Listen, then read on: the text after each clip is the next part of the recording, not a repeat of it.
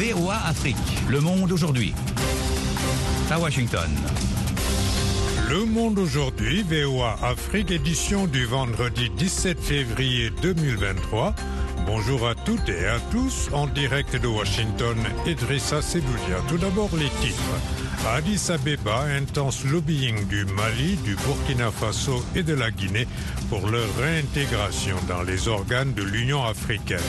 Au Sénégal, nouvel accès de tension autour de l'opposant Ousmane Sonko, sorti de force de sa voiture et ramené chez lui en fourgon blindé de la police. Guinée au moins un mort lors d'une manifestation dans la banlieue de Conakry.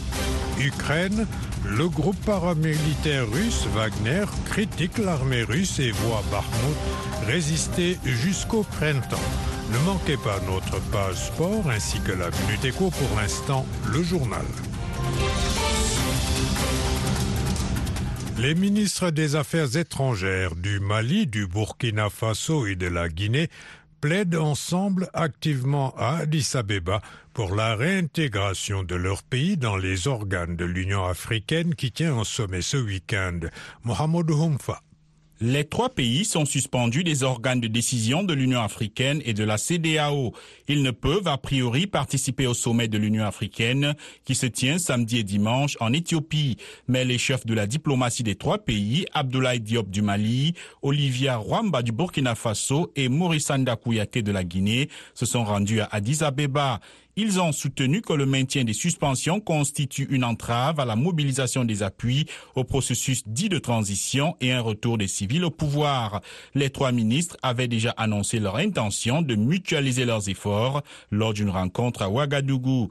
La délégation conjointe poursuivra ses consultations auprès du président comorien Azali Assoumani, du président de la commission de l'UA Moussa Faki Mahamat, du président de la commission de la CDAO Omar Touré. Le ministre malien a été reçu séparément par la présidente éthiopienne Work Zewde et a rencontré ses homologues rwandais Vincent Biruta et algérien Ramtan Lamamra. Le Sénégal a connu hier une nouvelle poussée de fièvre autour de l'opposant Ousmane Sonko sorti de force de sa voiture et ramené chez lui en fourgon blindé de la police après avoir comparu au tribunal. Il s'agit de la dernière et spectaculaire confrontation entre M. Sonko et le pouvoir, Nanit Talani. Les images en direct sur les réseaux sociaux montrent des hommes en uniforme, casqués et masqués entourer la voiture à l'arrière de laquelle se trouve M. Sonko et dont il refuse de sortir. Je suis en état d'arrestation demande M. Sonko. Les hommes en uniforme lui répondent par la négative et disent avoir reçu ordre de le reconduire chez lui. Un gendarme finit par pulvériser du coup de la vitre arrière. Les hommes en uniforme actionnent de l'extérieur l'ouverture de la portière et extraient, en le tirant par les bras, M. Sanko, qui résiste quelques instants, puis se laisse emmener. Quelque temps après, d'autres images le montrent descendant d'un fourgon de police devant chez lui.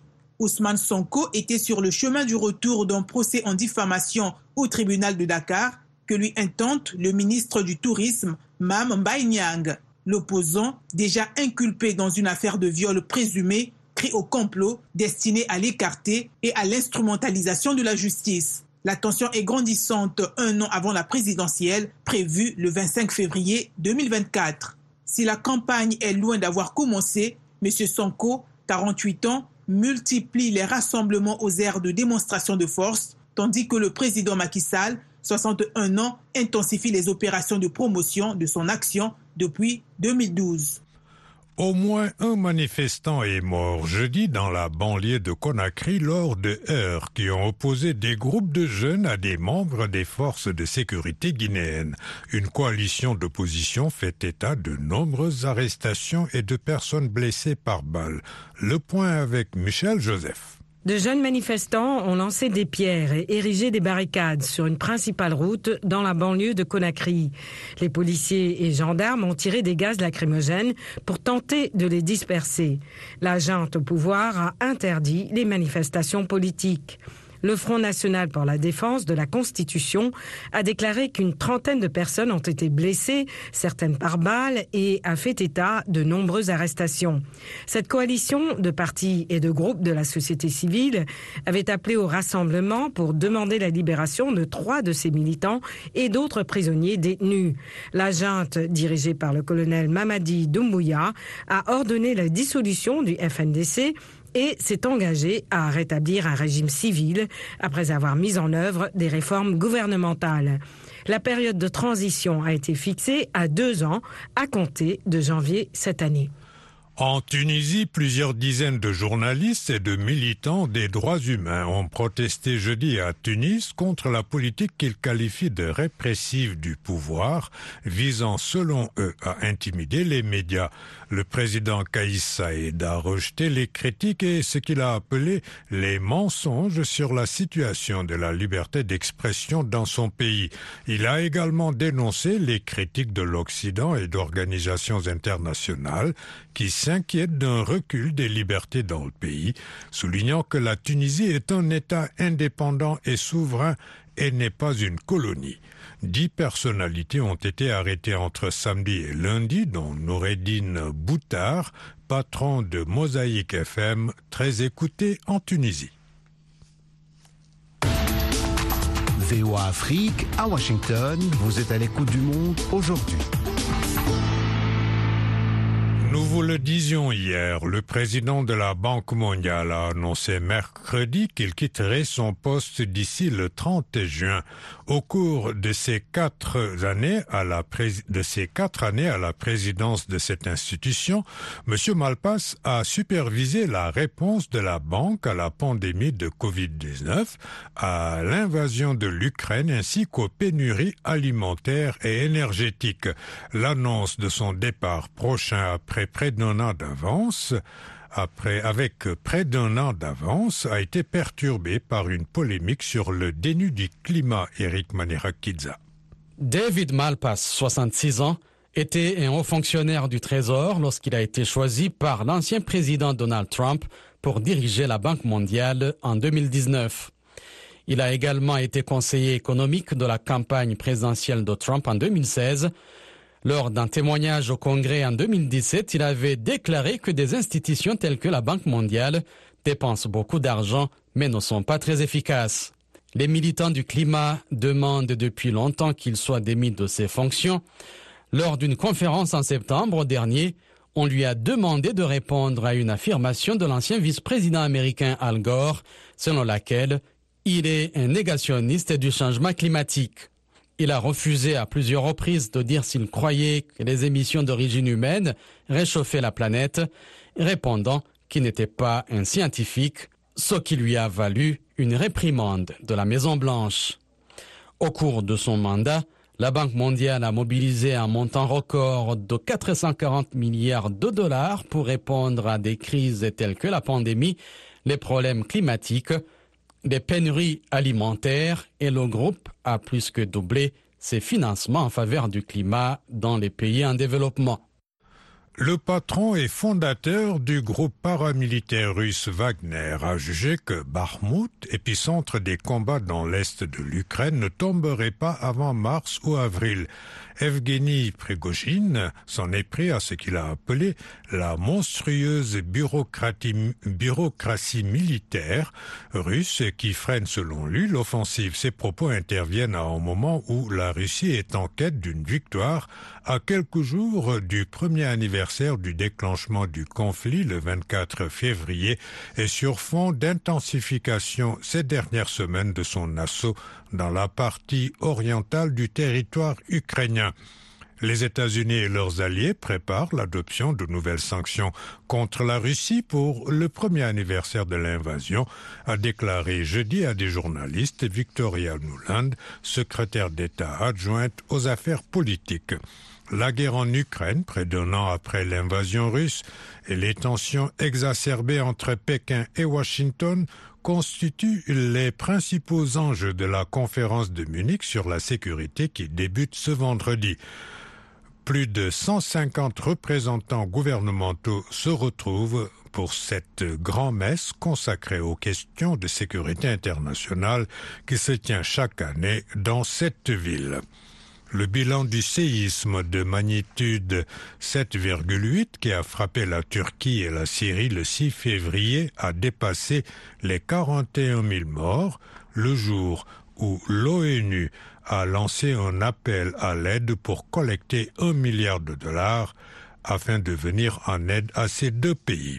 Le président américain Joe Biden est à 80 ans en bonne santé, vigoureux et apte à remplir ses fonctions selon le rapport médical dressé par son médecin et rendu public jeudi par la Maison Blanche.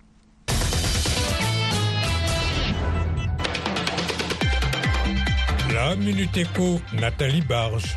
Les dirigeants africains se réunissent samedi et dimanche à Addis Abeba pour le sommet annuel de l'Union africaine en vue d'accélérer la mise en place de la zone de libre-échange continentale. La ZLEC englobera 1,3 milliard de personnes pour devenir le plus grand marché mondial avec un PIB de 3 400 milliards de dollars selon l'ONU. La mesure devait être effective le 1er juillet 2020, mais la fermeture de la plupart des frontières à cause du coronavirus a repoussé le calendrier. Au Nigeria, les anciens billets de 200 naira sont de nouveau autorisés à circuler jusqu'au 10 avril suite à l'approbation du président Mohamedou Bouhari. Ils pourront circuler pendant deux mois avec les nouveaux billets de 200, 500 et 1000 naira. Conformément à l'article 20 de la loi de 2007, les anciens billets de 1000 et 500 naira restent remboursables à la banque centrale et au point désigné. L'opérateur télécom Tigo a lancé la technologie mobile de cinquième génération en Tanzanie en partenariat avec la société suédoise Ericsson. Le réseau est déjà disponible à Dar es Salaam, Dodoma et Zanzibar. Outre la 5G, il est prévu de renforcer le réseau 4G. Tigo Tanzania a acquis deux blocs de fréquences dans la bande de 3500 MHz pour 34 millions de dollars. Son rival Vodacom Tanzania a lancé le premier réseau 5G du pays l'an dernier. Merci Nathalie. Les sports à présent avec Yakuba Ouedraogo. Yakuba, bonjour. Bonjour Idrissa, bonjour à tous. Une fois n'est pas coutume, nous parlons ce matin de sport mécanique. C'est ce week-end qu'aura lieu le Grand Prix de Dakar. Oui, c'est une compétition de motos, scooters et voitures prévue demain samedi et dimanche dans la capitale sénégalaise. Pour en parler, nous avons joint à Dakar Maudo Girandou, journaliste sportif sénégalais et promoteur de cette compétition. Nous sommes une association sportive et culturelle qui s'appelle le Trophée Organisation. Nous organisons depuis 2002 des compétitions sportives et culturelles. Euh, nous avons organisé euh, une course qui s'appelle le Trophée Musso qui est uniquement réservée aux femmes. Donc on a organisé de 2002 jusqu'à 2007. Ensuite, on a eu euh, une interruption pendant 13 ans. On a repris la compétition il y a deux ans. Et malgré euh, ces problèmes de Covid, donc on a dû euh, tout arrêter.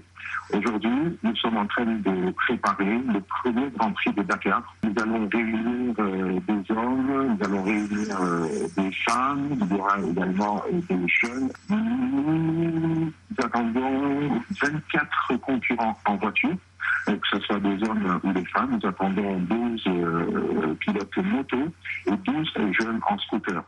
Alors ce week-end sera également animé par des artistes euh, lors des pauses, euh, parce que le samedi, euh, la compétition va démarrer à 8h du matin pour finir à 18h. Cette compétition a un volet social. En quoi cela va consister cette année? Et nous avons rencontré les gens du village euh, SOS, le village d'enfants. Donc ce sont des, enfants qui se trouvent dans des difficultés, ils sont dans différentes régions du Sénégal. Et nous, notre association a commencé à soutenir euh, le SOS village d'enfants. Alors c'est très très simple. Toutes les personnes qui vont venir euh, durant ce week-end seront priées d'apporter euh, soit du lait, euh, soit des cahiers, des couvertures, des chaussures. Que chacun puisse faire un geste par rapport à ces enfants qui sont en difficulté. Maudo Girandou, journaliste sportif sénégalais et promoteur du Grand Prix du Dakar, une compétition de motos, scooters et voitures prévue demain samedi et dimanche dans la capitale sénégalaise. Merci Yakuba.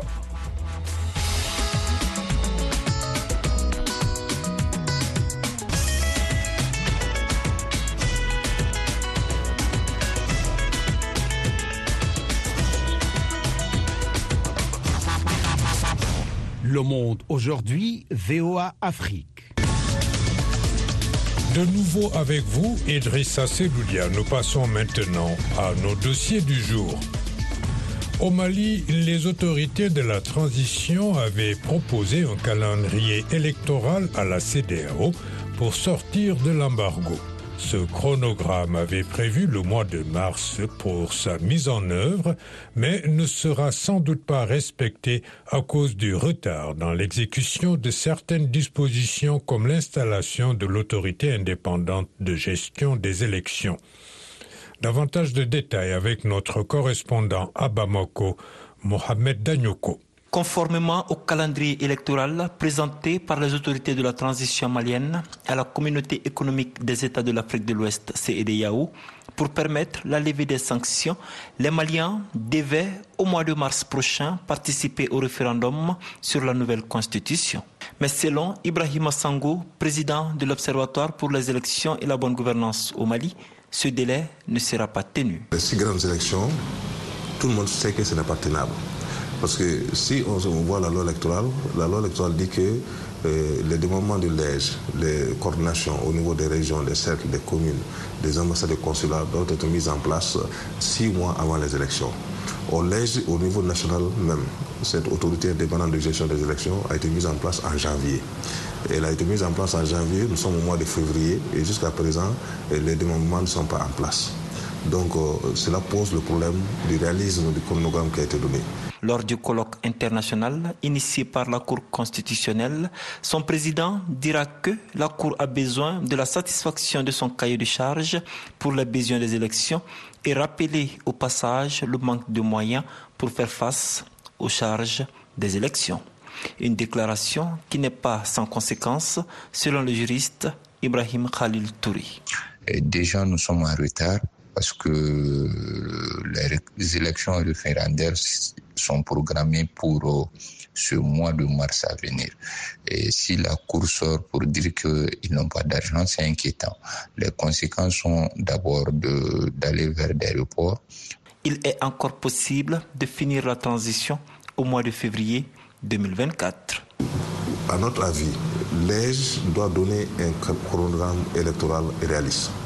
Et nous pensons que le chronogramme électoral va tourner autour de trois grandes élections, à savoir le référendum, la présidentielle et les législatives, pour qu'en février 2024, on puisse sortir de la transition. D'ores et déjà, l'autorité indépendante de gestion des élections a commencé des séries de rencontres avec différents acteurs du processus électoral pour certainement définir le nouveau chronogramme des élections. Mohamed Danyoko pour VOA Afrique. Bamako. Restez avec nous à Bamako au Mali sur le 102 FM CVO Afrique 24h sur 24. Le Burkina a pris des mesures drastiques dans le secteur minier pour répondre aux besoins financiers de l'État. Le gouvernement de la transition, en manque de liquidité, a décidé de réquisitionner plusieurs centaines de kilogrammes d'or des mines industrielles installées dans le pays et leur exige aussi de lui verser une part de leur chiffre d'affaires pour nécessité publique. Eric Manirakidza a discuté de ce développement avec Bagassi Koura. Oui, en fait, selon des observateurs et des miniers qui ont tous accepté de témoigner sous couvert de l'anonymat par peur de représailles, le pays manque de ressources financières et la junte est aussi en quête de devises étrangères pour répondre à ses multiples besoins dont notamment la commande d'armes pour son armée et surtout pour ses 60 000 VDP, ses volontaires pour la défense de la patrie récemment recrutés Selon les informations de VOA Afrique, la junte a réquisitionné au moins 500 kg d'or, 200 kg de la compagnie Semafo et 300 kg de Norgold. En plus de l'or, le gouvernement aussi est à la recherche du cash. Jeudi matin, plusieurs responsables de sociétés minières ont été convoqués par le ministre des Mines, Simon Pierre Boussim, qui leur a signifié l'obligation de verser à l'État un certain pourcentage de leur chiffre d'affaires. Le responsable d'un sous-exploitant minier, joint par la VOA, a expliqué que le ministre leur a exigé de verser à l'État 1% du chiffre d'affaires, environ 1 milliard de francs CFA pour cette euh, petite structure. On nous a dit de répondre d'ici la semaine prochaine. C'est comme un ordre, a expliqué à VOA ce responsable minier. Bagassi, cette décision du gouvernement est-elle une surprise ou bien les miniers du pays ont vu cela venir?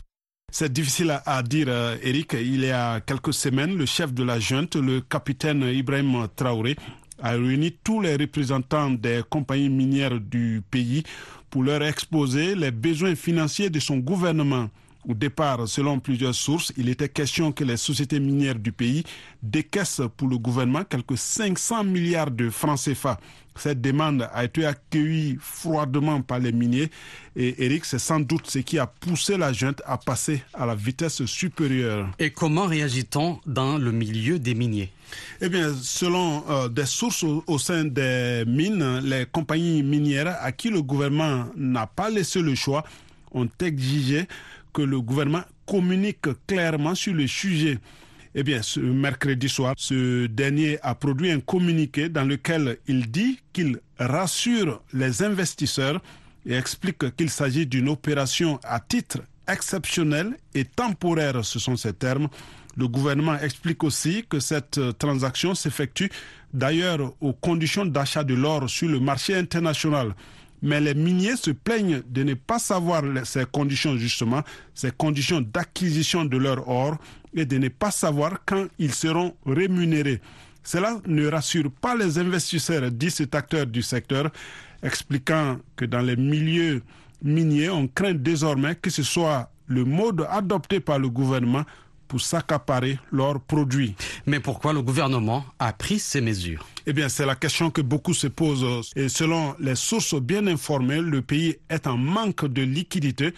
Le gouvernement peine à honorer sa dette interne et plusieurs fournisseurs de l'État burkinabé ne savent pas quand leurs factures seront honorées.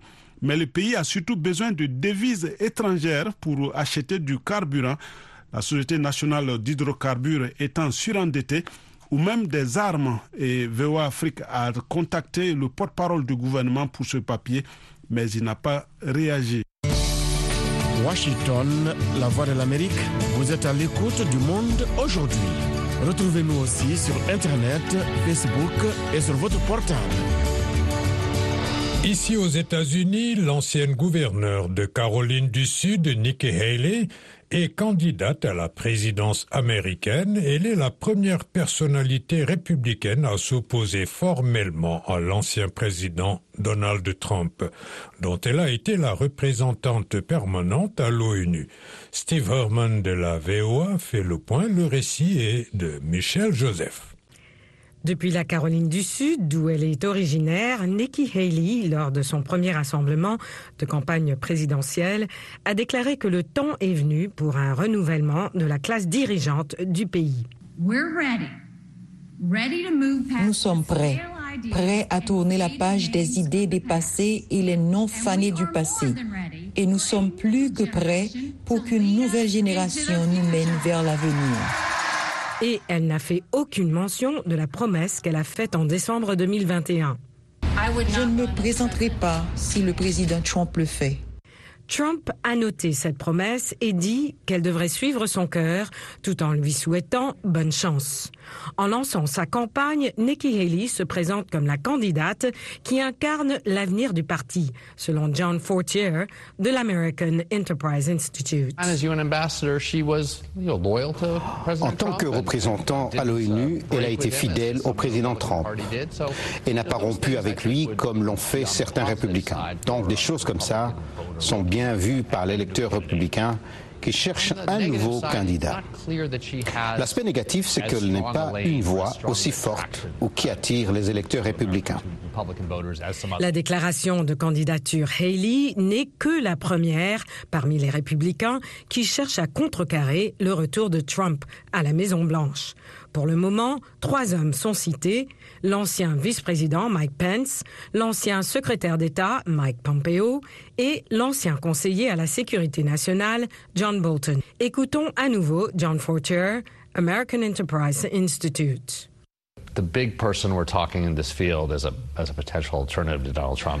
La personne dont on parle le plus comme alternative potentielle à Donald Trump est le gouverneur de Floride, Ron DeSantis. Et la raison est qu'en tant que gouverneur d'un grand État qui a tendance à voter pour les républicains, il a de nombreuses caractéristiques de Donald Trump. Le gouverneur de Floride se concentre sur les questions de guerre culturelle, comme Trump, et devrait dominer les autres prétendants républicains en matière de collecte de fonds. Cela pourrait le rendre plus attrayant. This is the voice of America. Washington, le plus grand et le plus ancien salon de l'automobile d'Amérique du Nord, le Chicago Auto Show, est une vitrine annuelle des dernières technologies et offre de nouveaux véhicules pour les clients. Reportage de Ken Farabo de la VOA récit de Lionel Gahima. Le Salon de l'automobile de Chicago est une rampe de lancement pour les constructeurs qui viennent présenter leurs dernières offres. Ces dernières années, l'accent a été mis sur les véhicules électriques à batterie. Mais dans un contexte de flambée de prix des véhicules, la variété et le choix sont mis en avant cette année. Court McAllister de la firme Toyota affirme que la gamme de produits de l'entreprise, un mélange d'automobiles électriques et à essence, reflète les réactions des clients. Nos clients nous disent qu'ils veulent avoir le choix. Ils ne veulent pas que nous essayions de les enfermer dans un seul sous-ensemble. C'est pourquoi Toyota met en avant une Prius de la cinquième génération, une voiture hybride best-seller qui utilise à la fois une batterie et un moteur à essence. Nous avons maintenant 21 véhicules hybrides à travers Toyota et Lexus. C'est donc un élément important de notre message de neutralité carbone. Monsieur McAllister affirme que Toyota n'ignore pas le marché en croissance rapide, mais plus coûteux des voitures électriques. Nous voulons nous assurer que nous avons quelque chose qui non seulement a du sens pour nous, mais aussi pour leur porte-monnaie. La hausse des taux d'intérêt des prêts automobiles en 2022 a ralenti les achats des véhicules neufs, marquant la première baisse de vente en une décennie. Malgré cela, le nombre de voitures électriques vendues a augmenté d'environ 65% par rapport à l'année précédente, selon le cabinet de recherche Motor Intelligence. Les voitures électriques à batterie ont représenté près de 6% des ventes des voitures neuves aux États-Unis l'an dernier. Les fabricants affirment que les clients ont du mal à surmonter l'angoisse de l'autonomie c'est-à-dire la distance des voitures électriques peuvent parcourir avant de devoir être rechargées. Aux États-Unis, les stations de carburant sont beaucoup plus nombreuses que les stations de recharge. Chad Lyons, du constructeur Chevrolet de General Motors. À notre base de clients, certains ne sont pas prêts pour les voitures électriques. Notre plan pour les cinq prochaines années est d'offrir des voitures électriques à ceux qui sont prêts, mais en même temps offrir des véhicules à moteur à combustion interne ou des véhicules à essence à ceux qui ne sont pas prêts. Il explique aussi que la demande de berline à essence s'est effondrée. Par conséquent, la gamme de Chevrolet est axée sur les véhicules utilitaires sport ou SUV. Et plus tard cette année, Chevrolet va proposer de nouveaux SUV à batterie et le choix ne s'arrêtera pas là. Les pick-up sont le cœur de l'Amérique. Nous allons proposer la Silverado électrique également. Tout le monde aime les voitures musclées, d'après Diane Ninov, directeur de design de Dodge. Seront lui les clients veulent des véhicules qui ont l'air moins électriques et plus classiques. Je pense que si vous regardez toutes les voitures électriques qui existent actuellement, elles se ressemblent toutes. Elles ont toutes la même sensation et le même caractère. Elles ont en quelque sorte les mêmes proportions de gélatine. Il a même un concept qui transforme la voiture mythique Challenger à un véhicule entièrement électrique. Quelque chose qui n'existe pas vraiment et c'est une grande partie de l'expérience de la voiture musclée. Alors que les constructeurs mettent l'accent sur le choix, le président américain Joe Biden souhaite que 50% des véhicules en circulation soient électriques d'ici 2030. La Californie, quant à elle, exige que tous les nouveaux véhicules vendus dans l'État soient électriques ou à hydrogène d'ici 2035.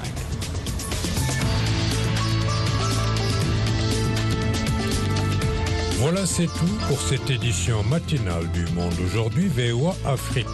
Merci de l'avoir suivi au micro Idrissa Seloudia, à la mise en onde Georges Léonard Sagno, à la console Kelvin Fowler. Rendez-vous sur notre site internet voaafrique.com et nos pages Facebook, Twitter et Instagram pour un suivi de l'actualité 24 heures sur 24. Bonne journée à l'écoute de VOA Afrique.